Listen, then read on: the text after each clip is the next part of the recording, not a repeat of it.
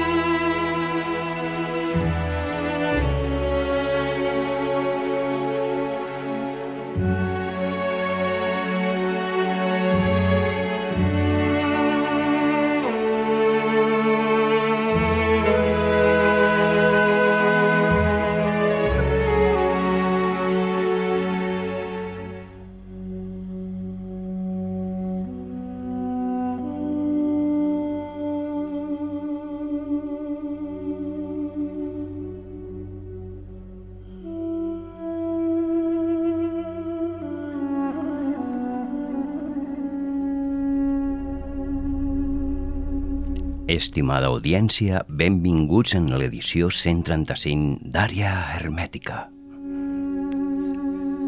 Benvinguts, hermètiques i hermètics. I avui un tema clau, les iniciacions del Pirineu, amb Albert Carol Vidal, encarregat d'Humanitats, i amb el col·laborador habitual del programa, Pablo Benítez Aguilar. Són dos persones que han tingut recerca, molts anys de sender i experiències. I comptarem amb les seves aportacions viscudes i iniciàtiques. Sense comentar res més, donem inici al programa Àrea Hermètica. Si ens segueixes, estem a Ràdio Caldes FM 107.8. Per TDT per al Vallès al canal 515. Àrea hermètica. Un sender a l'altra realitat.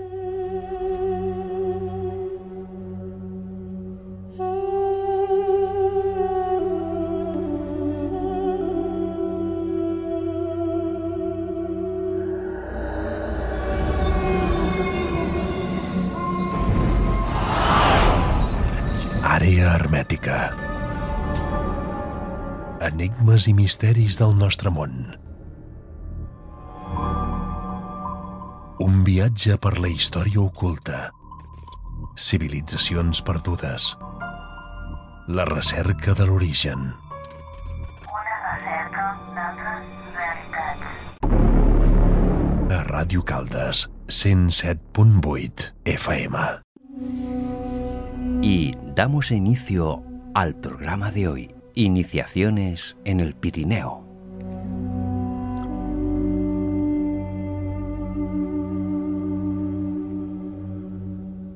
Pablo Benítez Aguilar, bienvenido. Hola, bien hallado. ¿Qué tal? Pues perfecto. Y bueno, otra vez aquí y compartiendo ese conocimiento perdido. Albert Carol, encargado de Humanidades, bienvenido otra vez al programa. Hola, bona tarda. El més gran de tots els misteris és l'home. Sócrates. Y desde épocas inmemorables parece ser que la zona del Pirineo y en conjunto con la península ibérica pues fue un lugar sagrado para antiguas culturas y civilizaciones. Pablo Benítez Aguilar ha sido una persona que ha recorrido muchos senderos del Pirineo y también ha recogido mucho, mucho del lugar. Pablo, eh, ¿cómo definirías tú por tu camino tanto tiempo de búsqueda y recorrido? ¿Cómo ves tú las primeras iniciaciones en el Pirineo? Bueno, a decir verdad, iniciarse, iniciarse en algo es comenzar el, camino, ¿no? El sendero. Este sería el, el a, la pregunta, ¿no? Eh, iniciar un camino, pues, pues según cómo lo coja la persona, ¿no? No todos estamos preparados para iniciar un camino al que no ha sido, mm, yo qué sé, eh, llamado, ¿no? De corazón. Yo creo que para estos sitios, concreto este, porque yo lo he vivido así, tiene que ser llamado y aceptado en el lugar. Y no me refiero a ese lugar en eh, físico, sino a ese a, a mantener esa ya, ya digo mantener, ¿no? no solamente el comenzar, sino el mantener y mantenerte firme en la búsqueda y eh, iniciarte hacia, hacia eso, ese gran desconocido, ¿no? que es el conocimiento interior. Albert, eh, también sabemos que has tenido mucho recorrido por el Pirineo y has logrado visitar, pues bueno, estos lugares que incluso a civilizaciones ancestrales podríamos remontarnos hace, pues, muchísimos miles de años, ¿no? Como por ejemplo podíamos remontarnos a esas cavidades que hay en la zona del Sabartés, ¿no? Que son la cuna de la humanidad en Europa, ¿no? Como eh, producto, ¿no? De presentación a un público y a un turismo. De tus visitas al ver, eh, ¿qué es lo que más te ha impresionado la zona del Sabartés en, en el tema de la iniciación? Mm, Bueno, pues eh, cuando tú visitas esta comarca, de alguna manera, si tienes una sensibilidad, pues, porque no todo el mundo pues tiene la misma sensibilidad, depende de cada persona. Conectar pues con otras otras realidades, otras dimensiones. Por eso ese fenómeno paranormal son sitios que es más habitual que se produzca. En mi caso, serían como unas puertas, ¿no? A según qué percepciones y también dependiendo de el grado de, de sensibilidad de la persona o como decía Pablo, tener una cualidad, mm, por decirlo de alguna manera, como mencionaba él, eh, de corazón, ¿no? O sea, utilizando la humildad, eh, la buena fe, ¿vale? Todo lo positivo puede que sea una forma de envolverse en esta zona y quizás eh, haya una conexión etérica ¿no? con el lugar o espiritual como se pueda llamar ¿no? y después puede ser de que en las iniciaciones se pueda eh, intercambiar con ciertas entidades que pueda haber en el lugar ¿no? Eh, supongo que sí, que, habrá pues los guardianes en otros niveles de realidad. Eh, pero bueno, para mí lo, lo importante es que cuando el hombre busca la- desarrollar la parte espiritual, va a la montaña. Y no solo Pirineos, sino todas las montañas, eh, a diferencia del valle, pues es, sirven para para potenciar la parte esta espiritual. El Pirineo más, porque habitados desde muy antiguo.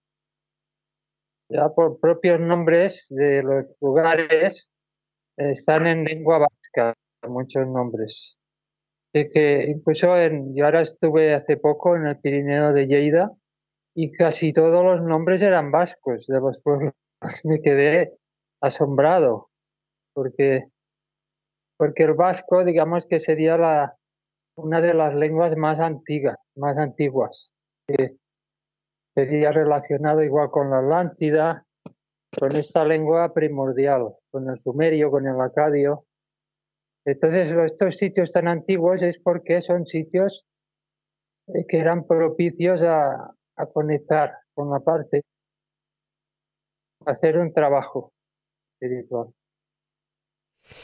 Pablo, eh, durante tus visitas en las cavidades, eh, sobre todo hay una que muchas veces hemos hablado e incluso hemos comentado en el, en el programa, ¿no?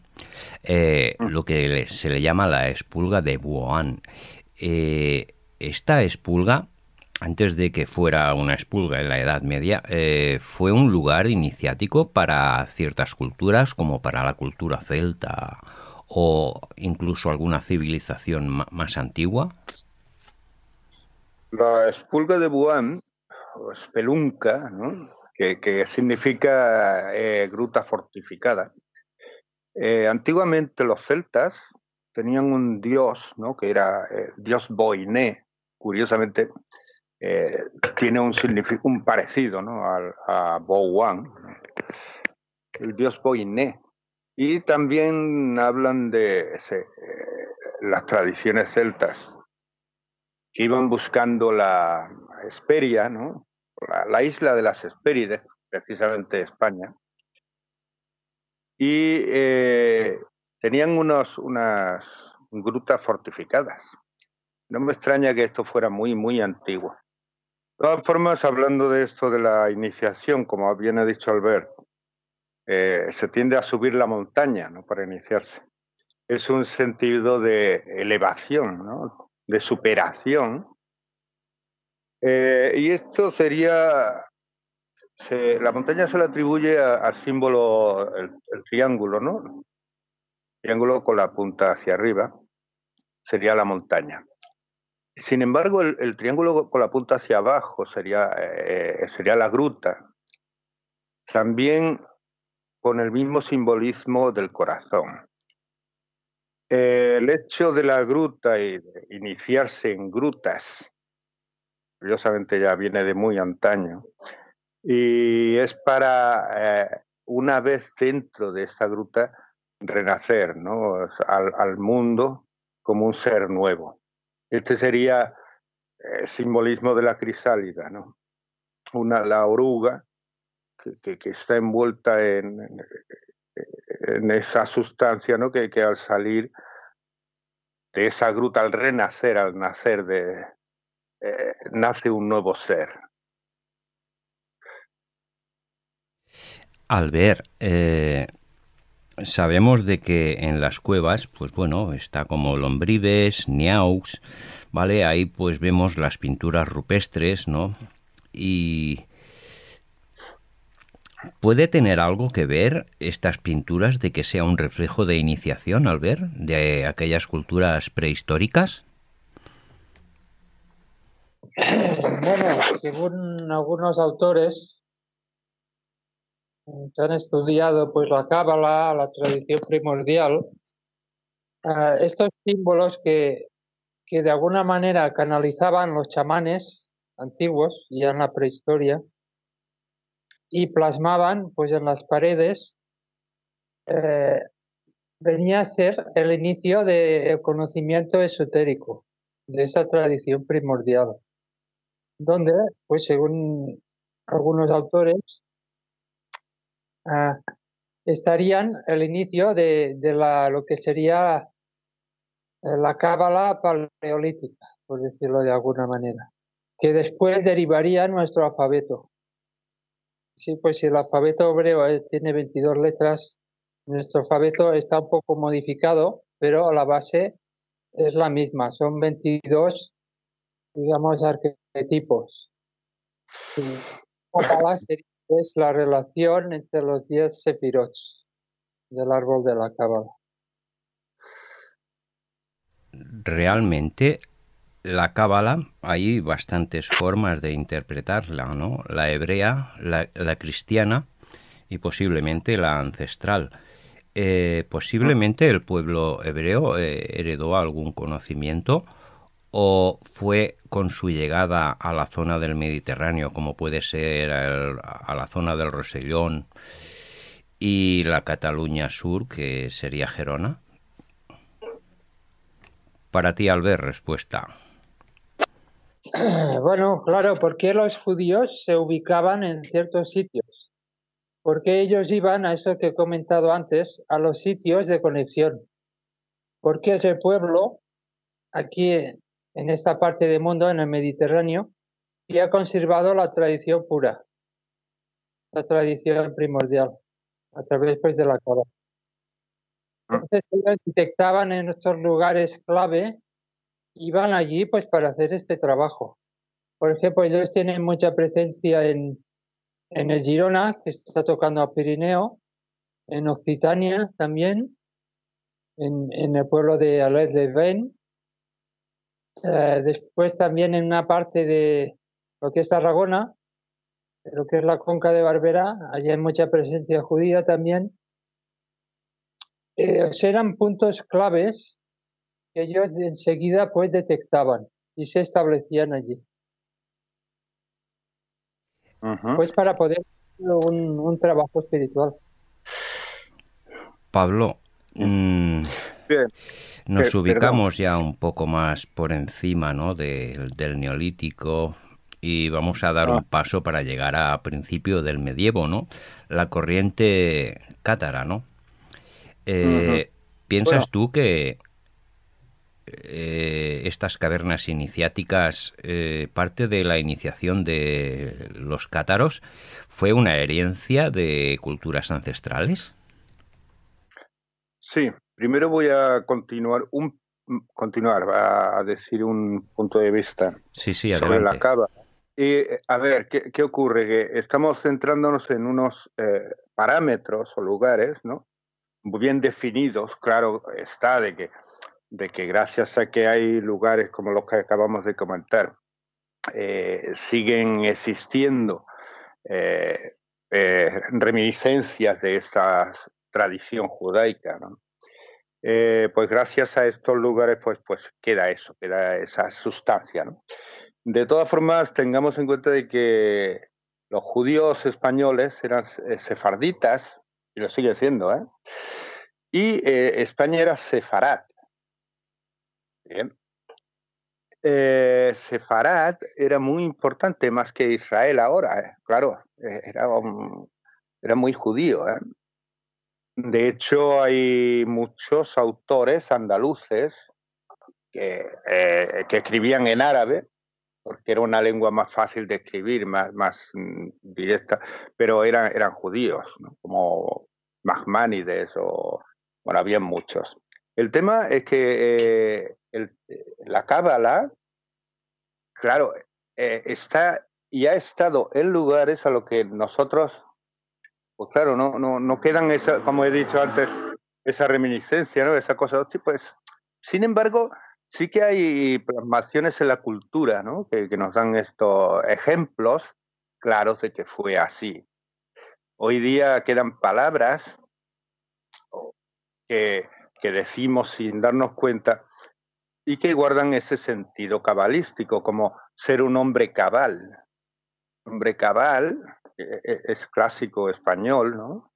O sefardita. Y era eso, tener concepto de la cábala, ser un hombre integral. Eh, también hay una cosa muy interesante que es cavilar. Y claro, cavilar es, es darle vueltas a la, a la, a la mente, ¿no? E intentar conocer más allá. Este sería el sentido cabalístico, clásico, español, poco mm, entendido. Eh, me refiero a esto que, claro, que eh, España, como, eh, a ver, España, la península ibérica sobre todo, pues ha tenido muchos contactos en cuanto a mucha gente. Esto ha sido un, un vaivén de, de- gente, nadie conoce realmente quiénes fueron los españoles, ¿no? Eh, y bueno, y si llegamos a la Edad Media, pues claro, lógicamente, pues había un montón de, de, de grupos, ¿no? Muy antiguos. Grupos que, claro, cuando nace la Iglesia Católica queriendo apoderarse, me refiero siempre hablando, cuidado, que no quiero hablar mal de la Iglesia Católica ni de ninguna institución actual, sino de lo de la época, ¿no? En concreto, pues claro, eran bastante reacios a que hubieran otros eh, conocimientos que no fueran los impuestos por ellos mismos.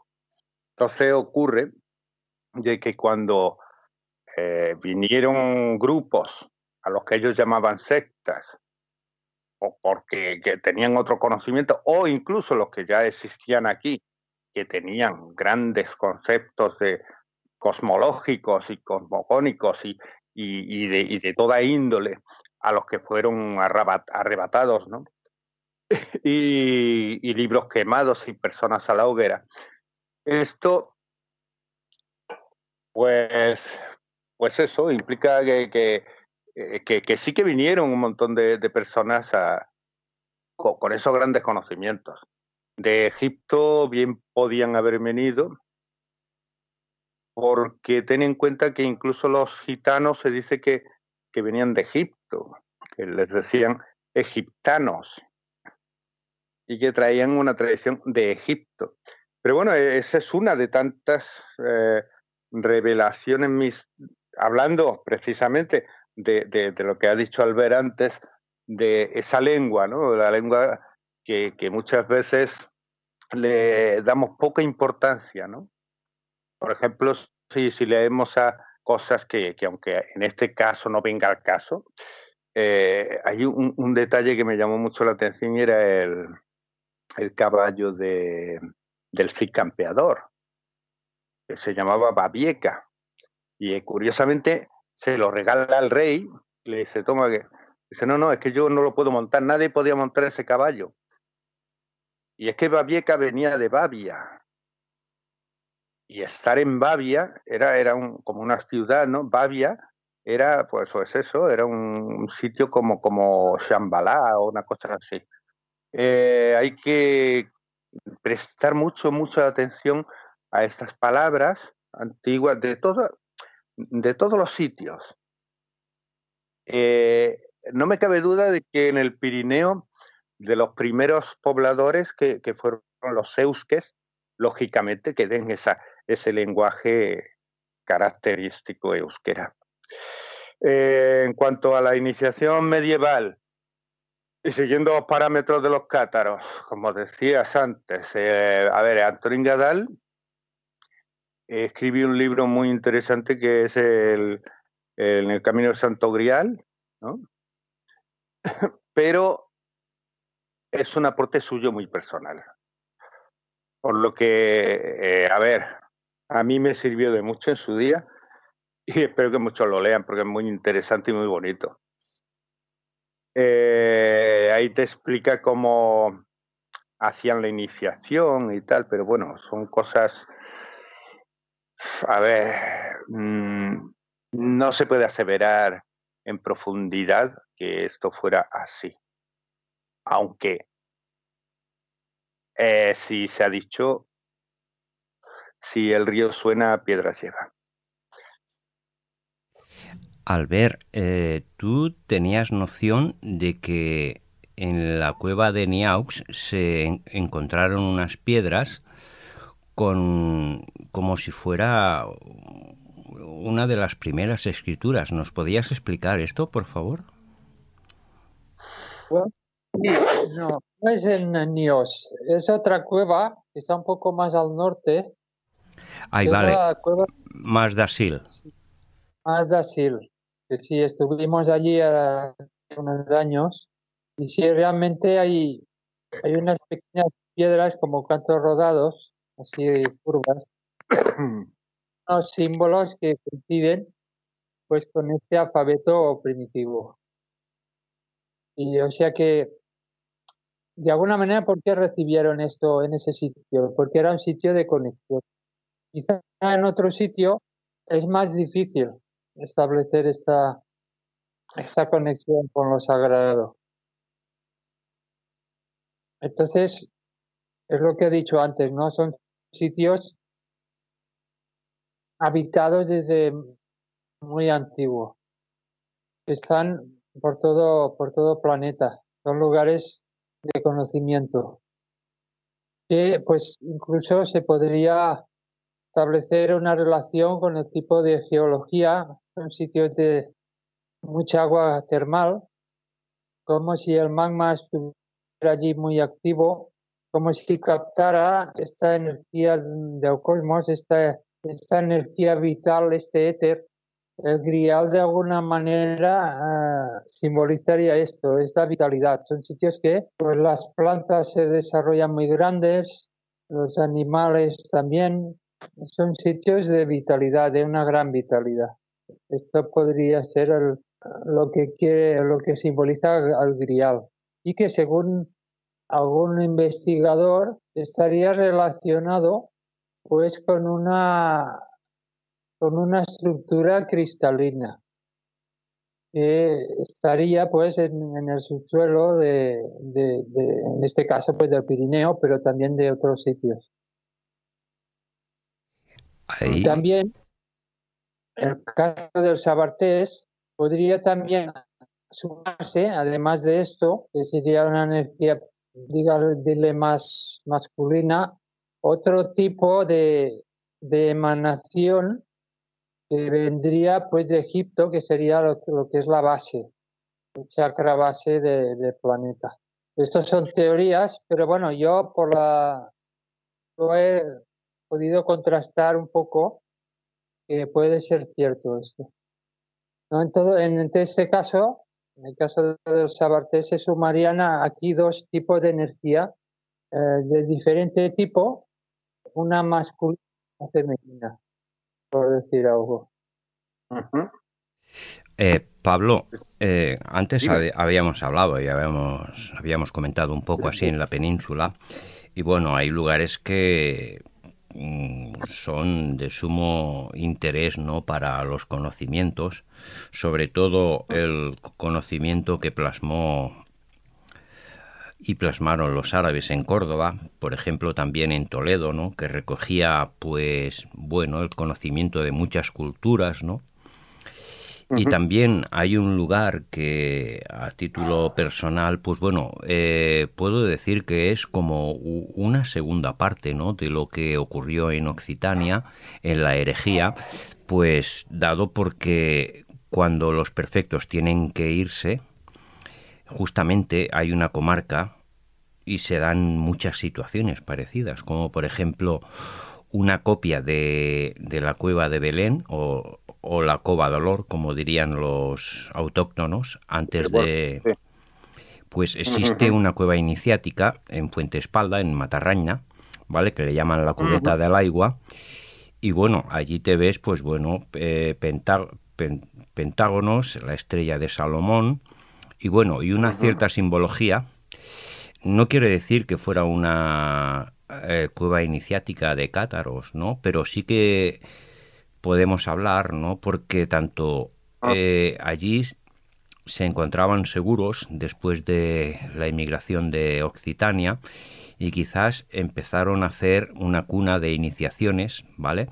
Como habíamos comentado en algún programa, pues Jesús Ávila Granados y también Carlos Soyes Estopiña, autores que han pasado por el programa, pues bueno, hay ciertos lugares de que eh, son iniciáticos, ya no porque fueran lugares iniciáticos de la Orden del Temple o los cátaros, ¿no? sino que hay vestigios, pues bueno, desde mucho más ancestrales, ¿no? Como por ejemplo podemos tener la montaña de Santa Bárbara, que hay mucho, mucho, mucho, mucho por descubrir, ¿no? Y parece que es como si fuera eh, la continuidad del camino. Tienen que cambiar de tierra por la herejía, ¿no? Pero que siguen con esta cultura, ¿no? Y me quedo muy sorprendido porque, por ejemplo, en lo que es en esta comarca de Matarraña, eh, incluso se dan eh, casos, ¿no? De, de unos vestigios que en Occitania no se dan, ¿no? Cuando la fuente más importante de información del catarismo es en Occitania, ¿no? Y en estas comarcas, tanto la del Maestrazgo como Matarraña, pues bueno, estos son eh, tierras que van conquistando y poco a poco pues van habitando. Aparte de la migración por la herejía, pues bueno, también va, llenándose de gente, sobre todo de la parte de Occitania y también pues de la zona norte de Cataluña, ya empiezan a bajar a las zonas sur, empiezan a, a colonizar tierras para poder hacer cultivo, ¿no? Todo el año, ¿no? Porque en el Pirineo, pues bueno, es muy, muy complejo, ¿no? Y ahí hay uno de los grandes personajes en, la época del catarismo, sobre todo aquí en Cataluña, como es Arnau de Castellbó, que hace muchísimo para repoblar lo que es la parte sur de Lérida e incluso hasta la zona de Castellón, porque el escudo heráldico de, Arnau de Castellbó, pues lo podemos encontrar hasta en el castillo de Peñéscola, ¿no? O sea, la importancia de que va bajándose ese conocimiento, pero también se va arrastrando hasta formas iniciáticas, ¿no? También para las personas que son más de culto. Sí, ¿sabes qué pasa? Que, a ver, eh, lo que pasa aquí es algo muy sencillo. Resulta que, que como bien acabas de decir, el, los cátaros, que el lugar donde más eh, se ha encontrado, ¿no? Eh, no, no es verdad. Es el lugar donde más se ha buscado. Y esto fue gracias a, a, a Otorrán y a otros autores que, eh, que se plantearon buscar ahí. Esto no quiere decir que no hubieran cátaros en otros lugares. Lo que pasa es que, que el, el, sentido y el, el nombre cátaro cosa muy curiosa, porque claro, esto ya de los nombres ya vamos mal, ¿no? A ver, hereje, hereje sería más ideal. Hoy día se tiene un concepto, eh, y cuando se habla de secta, eh, vamos a ver, los Illuminati. Vale, pues mira, en aquella época no eran los Illuminati, eran los alumbrados. Y me acuerdo que mi padre me hablaba de los alumbrados. Mi padre es de Málaga. Bueno, era de Málaga.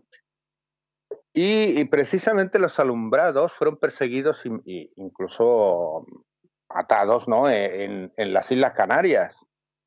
Y hay un montón de libros hablando de estos alumbrados, estos seres o personas o grupos, pero un, un grupo, claro, llamarle un grupo iniciático, los alumbrados, era muy grande para todo esto.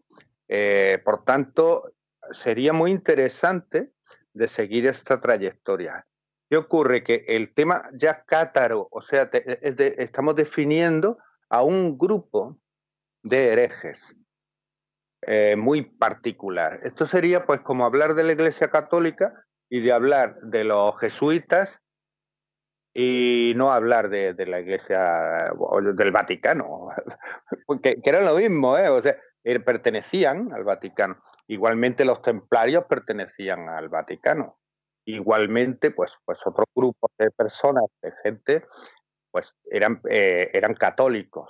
Pues igualmente, dentro de las iglesias gnósticas, que se les llama así, por términos de eh, que viene de conocimiento la gnosis y tal y cual, eh, han habido infinidad de, de grupos eh, a los cuales eh, no tenemos con concepto ni conocimiento de ellos. O sea, eh, nos hablan de los alumbrados y dicen, ¿y esto qué ser vivo es? Pues eran muy importantes y en España sobre todo. ¿eh?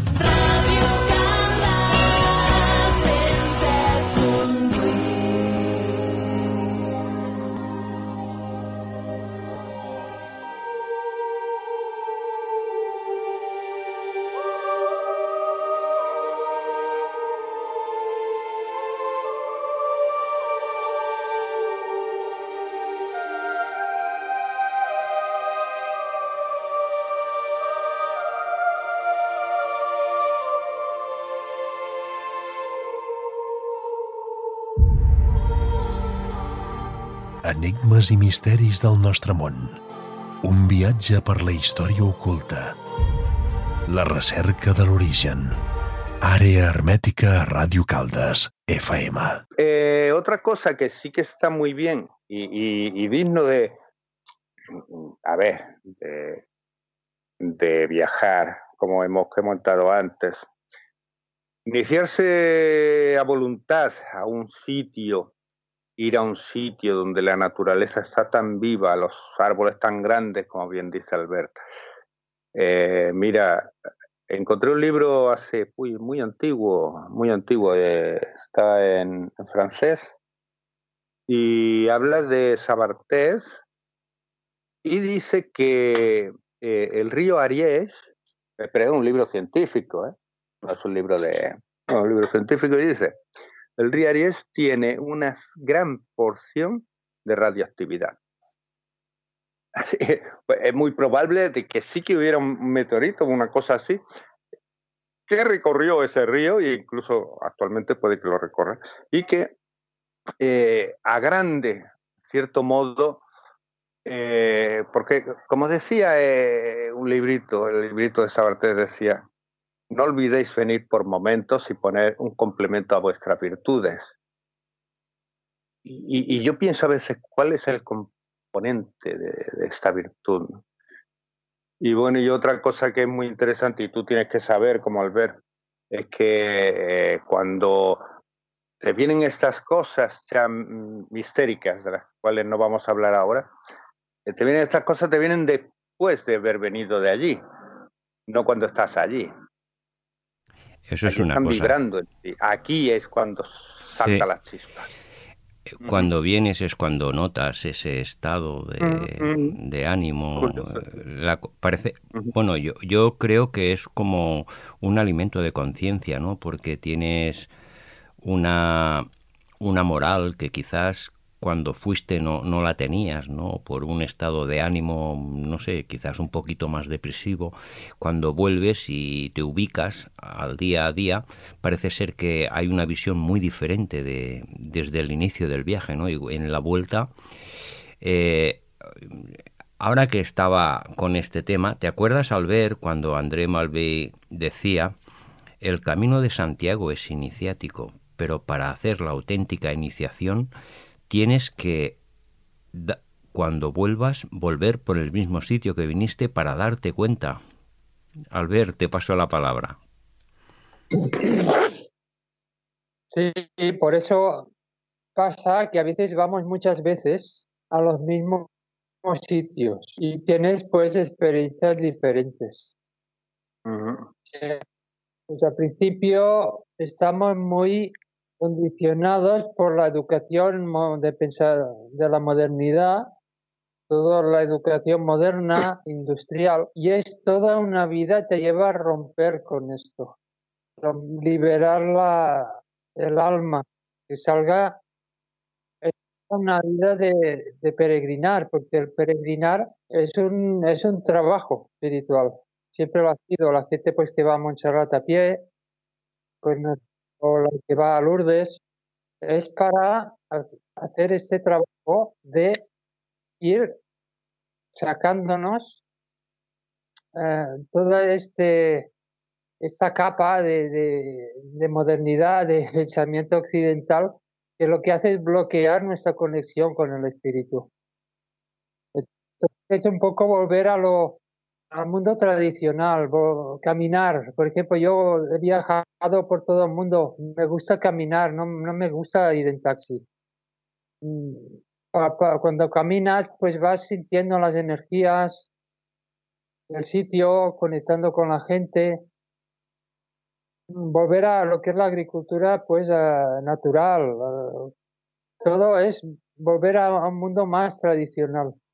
Porque al final lo que ha hecho la, la modernidad es acabar robotizándonos. O sea, apartarnos cada vez más de, de la parte espiritual. Y ahora, pues, tendremos que escoger qué camino pues vamos a tomar. Si el camino este de, de convertirnos en robots o de conectarnos con la fuente. ¿Te acuerdas al ver cuando nos visitó Miguel Giribets, cuando estuvimos por la zona de la roca me- visitando estos lugares megalíticos? Habí- Había un momento que dijo, cuando vayáis a la montaña no llevéis bastones de aluminio, llevar un bastón de madera seca es una forma de poder percibir el terreno, ¿no? Claro, volver a recuperar esta sensibilidad que hemos perdido por, por estos artificios que, que convivimos con pues el automóvil, los móviles, es volver otra vez a, a un poco la vida de antes, eh, donde la gente pues vivía, tenía unas percepciones, mm, unas, o sea, una conexión que, que ahora es muy difícil de, de que la gente lo tenga esto. Estamos continuamente estimulados, ¿eh? entonces el contacto con la naturaleza pues ayuda mucho esto, el peregrinar estos sitios. Al ver, estamos en un momento eh, de manifestación espiritual, como, como pasó con la época de los cátaros. Entonces, es una oportunidad para hacer este trabajo ahora, estos tiempos. Albert, te pregunto a ti, porque bueno, eh, creo que has estado eh, y has hecho prospecciones en la zona del Rasés. Eh, ¿La montaña de Bugarak es iniciática? Bueno, para mí sí, porque, bueno, aparte que André Malví pues ya comentaba en sus cintas, pues que allí pues ancestralmente pues iban los hombres a iniciarse a través pues de aislamiento sensorial en cuevas, pero incluso hoy en día supongo que la manera pues cambia, cada época pues cambia la iniciación. Pues yo estuve una temporada por allí y realmente pues tuve unas percepciones, unas revelaciones y para mí personalmente es la montaña que a mí de alguna manera me abrió un poco la conciencia. Conectó con el cosmos. Pablo, eh, la pregunta va para ti. Mm, la montaña sagrada donde por las obras de Antonín Gadal en Usatornolac una montaña iniciática. Eh, ¿Nos puedes contar alguna cosa más sobre el lugar? No. No, porque eso hay que vivirlo. O sea, eh, sería absurdo eh, volcarnos hacia una mm, explicación irracional hacia gente que no lo ha vivido. Me refiero a irracional a eso, a que si tú no eh, escuchas música, no sabes lo que es la música. El otro día eh, tuve un, joven, ¿no?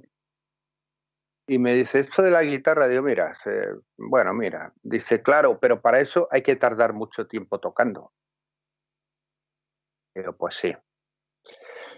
Eh, luego vino una chica y me dice, Pablo, eh, esto para hacer un cuadro de estos, ¿cuánto tardas? Y entonces me di cuenta, me di cuenta de que las personas, eh, el tiempo es muy importante para ellos, pero solo para lo verdaderamente importante. Porque le pregunté cuánto tiempo te tiras jugando a un juego de, estos de ordenador, cuánto tiempo te tiras mirando eh, cosas de así de grupos y cuánto tiempo te tiras, no sé, pues, haciendo cosas verdaderamente inútiles. Aquí estoy de acuerdo con Albert en que hay que retornar. El retorno hacia los, nuevos, los viejos tiempos y abrir nuestro corazón hacia, hacia esto, hacia, hacia, no hacia lo antiguo, hay que ser modernos, pero plantearnos una, una mejoría. En cuanto a los sitios, yo estoy en, de acuerdo en que hay que visitarlos. Y sobre todo, bueno, si hay algún, alguna cosa extraña allí o allá, no lo sé, te voy a mentir, y voy a mentir a los que están escuchando. La búsqueda es única y personal y las cuestiones que se hace el iniciado las tiene que encontrar él. Quizás el maestro es el que le abre la puerta, no le enseña, le indica el camino en la dirección, pero el recorrido lo tiene que hacer él, ¿no? Podríamos decir que es esta interpretación, por decir algo Exactamente, exactamente. Dice un viejo proverbio, no me sigas porque puede que no te guíe. No me guíes porque puede que no te siga. Sencillamente ve a mi lado y sé mi amigo. Yo creo que es de lo mejor darse cuenta de ello, de, no ser más que nadie, ni menos que nadie, sencillamente vivir. Tenemos esta vida tan, tan cortita y tan absurda y tan llena de, egos y de que yo creo que lo, más bonito de ello es, comunicarnos y aprender unos de otros y vivir y vivir. Efectivamente. Albert, pregunta va dirigida para ti. Bueno, eh, antes habíamos comentado la montaña de Bugarak, ¿no? Pero ya quizás en tiempos más modernos podemos hablar de Renlevagne. Ahí ciertas sociedades iniciáticas también han hecho parada. ¿Tienes alguna información que nos puedas comentar respecto a estos lugares, tanto como el río Leblanc como la Sal, ¿no? que ciertos grupos de personas pues le dan importancia. Eh, tenemos como por ejemplo eh, Boutet, ¿no? que nos menciona que bueno hay lugares ¿no? que son megalíticos y que en su día fueron iniciáticos, ¿no? Pero podemos hablar un poco de la era más moderna, como por ejemplo en la época de los años 1960 hasta 1990? Bueno, pues a ver, según, bueno, esto, Bloy habló de estos de, de, los recorridos de peregrinación, de los, eh, zodíacos que hay en estas zonas, tanto en el Rasés como en la Cuenca de Barberá, y sencillamente es tú, pues, hacer las excursiones estas y a ver qué sientes, qué captas. Lo mismo que el camino de Santiago, ¿no? Porque cada sitio es, es diferente. Y es, es el, o sea, la evolución humana no es una maduración lenta, ¿no? Como por las plantas o la fruta, ¿no? Pues lleva su tiempo, no podemos acelerar esto. Entonces tenemos que pasar pues por todo el proceso, que es un proceso pues difícil, duro, que pues pasas por etapas de oscuridad, lo que llaman los místicos la noche oscura del alma. Digamos, los recorridos pues te ayudan a ser más perceptivo y a, y a captar pues diferentes estados de conciencia. O sea, porque incluso hay sitios que, que pueden ser peligrosos. A mí me ha pasado de, visitar, por ejemplo, el Tenerife, irme en sitios y, acabar, pues, acabar mal, tener, necesitar por varios meses para recuperarme. Entonces hay que ir con respeto siempre mm, y intentar pues captar pues lo máximo que podamos. Muy bien. Pablo, eh, ahora que estamos ya llegando a las vísperas de San Juan, con el solsticio y, y todo este, este conocimiento ancestral eh, es una iniciación que nos conecta.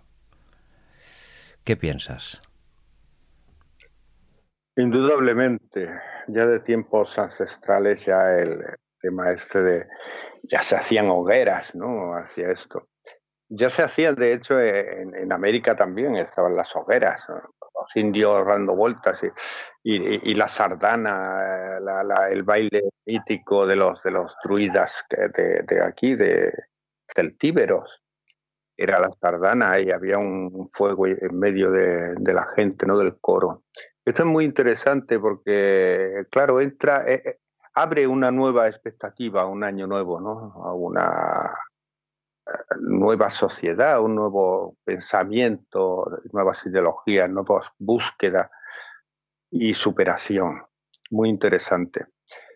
Eh, sin duda alguna, en muchas de las culturas y tradiciones como, como la francmasonería, por ejemplo, por ejemplo, pues, pues se, sigue la, la tradición de, celebrar estos solsticios ¿no?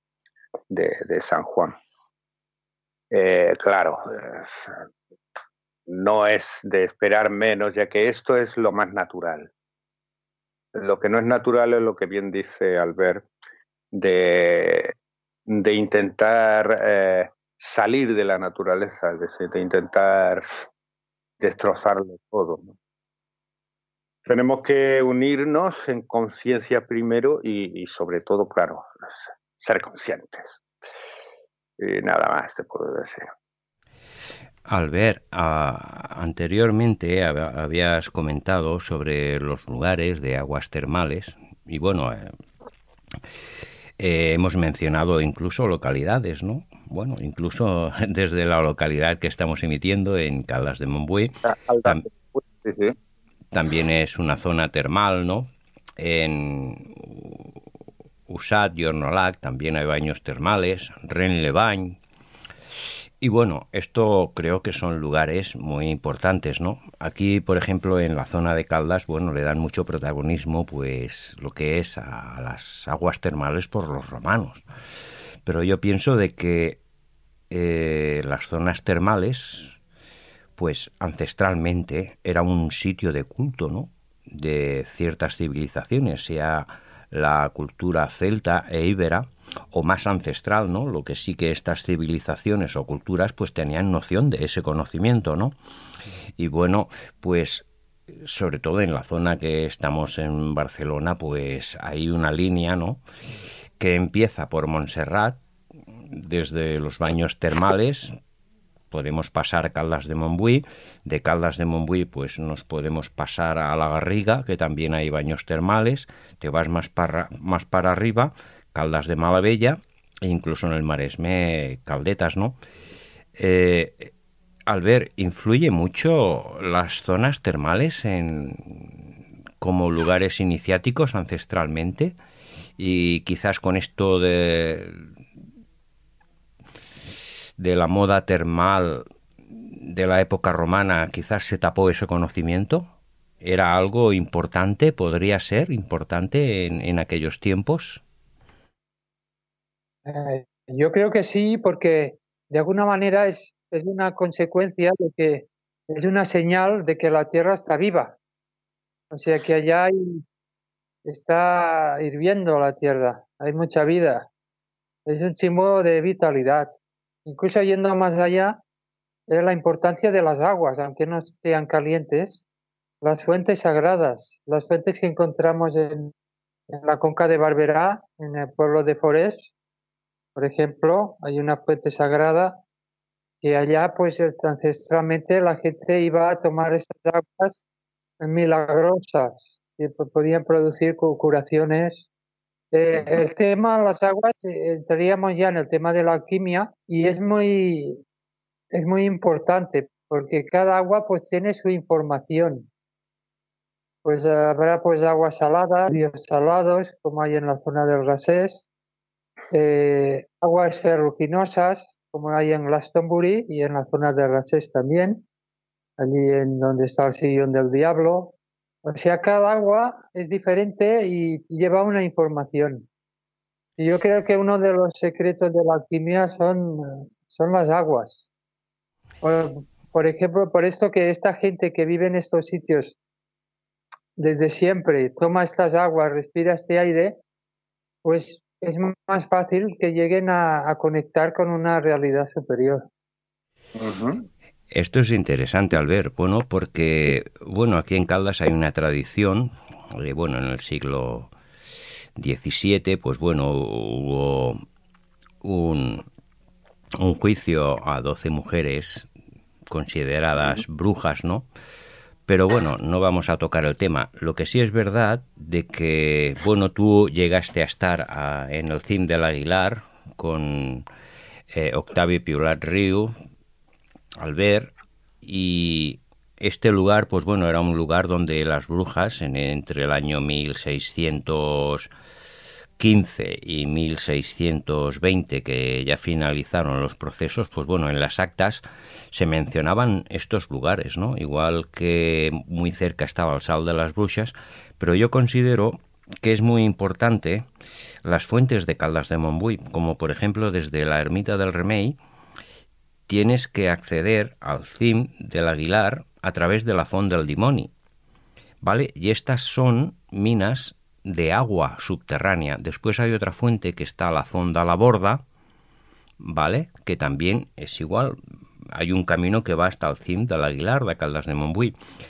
Eh, otra fuente importante donde nosotros estamos ubicados como residencia, como es la Fonda dels Enamorats, ¿vale? Que también hay una gran cantidad de agua, por eso hicieron un campo de golf, porque sabían de que había mucha agua subterránea y justamente está al lado del CIM del Aguilar, ¿no? O sea, estos son lugares de cultos iniciáticos que un conocimiento muy ancestral perduraba, ¿no? Otra cosa ya, pues bueno, es lo que sucedió, ¿no? La forma de juzgar, pues bueno, Sabemos de que han habido muchos errores en la historia. Pablo, ya para finalizar, eh, puntualiza. Bien, mira, esto de las aguas me interesa muchísimo porque el lombrives viene de, de, la vibra. La vibra era un dragón serpiente, ¿sabes? Y la serpiente eh, habitaban en los, en los en las aguas, ¿no? debajo de esta cueva, ¿no? Y es por eso que le decían así, aunque luego mucha gente ha dicho que lombrives viene de el om vibra, donde vibra el om, y estas cosas, cuestiones, bueno, cada uno. Eh, yo creo que sí, que viene más de esa serpiente, ese dragón serpiente, ¿no? La vibra. Eh, Esteban hablaba mucho de las aguas, pero no solo hablaba, él te decía, si vas a, Barcelona, en tal calle la fuente de Sanovevas y de la otra fuente está más buena. Eh, o sea, el tío sabía, conocía el agua, conocía el agua muy bien y esto era muy importante porque, como te digo, es, que conocía las fuentes de las calles. Actualmente hasta eso está desorganizado, ¿no? Eh, se le ha dado, ni se le da importancia. Actualmente la gente compra agua, o sea que en aquella época era impensable pagar por el agua. Ya mismo pagamos por el aire. Bueno, ya casi, ya, mira, llevamos mascarilla. Pero que, que en aquella época era muy importante y, es muy relevante esto del agua y la alquimia también, claro, lógicamente eh, el cuerpo está más en armonía cuando cuanto más armónica es el agua. Entonces, pues, pues muy bien, me ha gustado mucho esta ese temilla. Pues bueno, nada más. estamos ya terminando. Esto de las aguas y la zona de Caldas de Montbui ya, ya lo hablaremos, ¿no? Mm, eh, Pablo, mm, bueno, tú sabes que en Caldas está la ermita del Remey y la ermita del Remey, pues bueno, el nombre de Remey viene de la diosa celta Eremedi, la diosa de las aguas. Y justamente pues en el lugar, un día comentamos con Octavio Piulach, este lugar debe tener el nombre de alguna diosa, ¿no? Pero refiriéndose porque antiguamente había un templo romano, pero hoy en día supongo que la historia va por aquí, pero eso lo dejamos para un programa especial de Caldas de Montbui insólita. Al ver, eh, acabamos programa porque ya nos queda muy poquito. Bueno, si quieres puedo comentar algo más de las aguas. Mm. Coméntalo, porque muy rapidito al ver, porque tenemos que clavar horario con informativos. Es una zona pues de, que la gente es longeva en general, hay incluso la zona de Occitania y a veces el tipo de agua, aunque es una zona también que había minas de oro en el Pirineo, podría contener nanopartículas de, de oro y de plata. Y esto iría muy bien, iría muy bien para lo que es la vitalidad, la salud de las personas.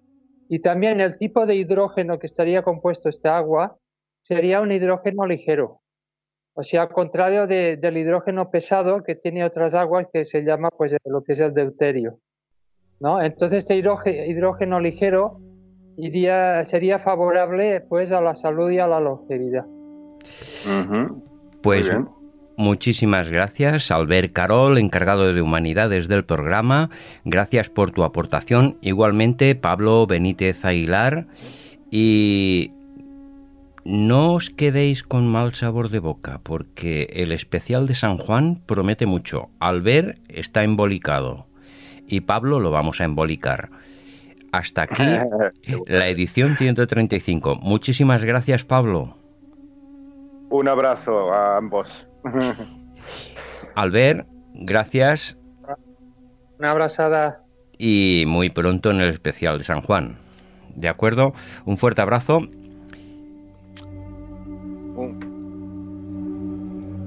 I fins aquí l'edició 135, penúltim programa de la temporada d'Àrea Hermètica. No perdeu la sintonia del programa de la nit de Sant Joan, perquè tenim molts continguts i la cosa va per llarg. Una forta abraçada, hermètics.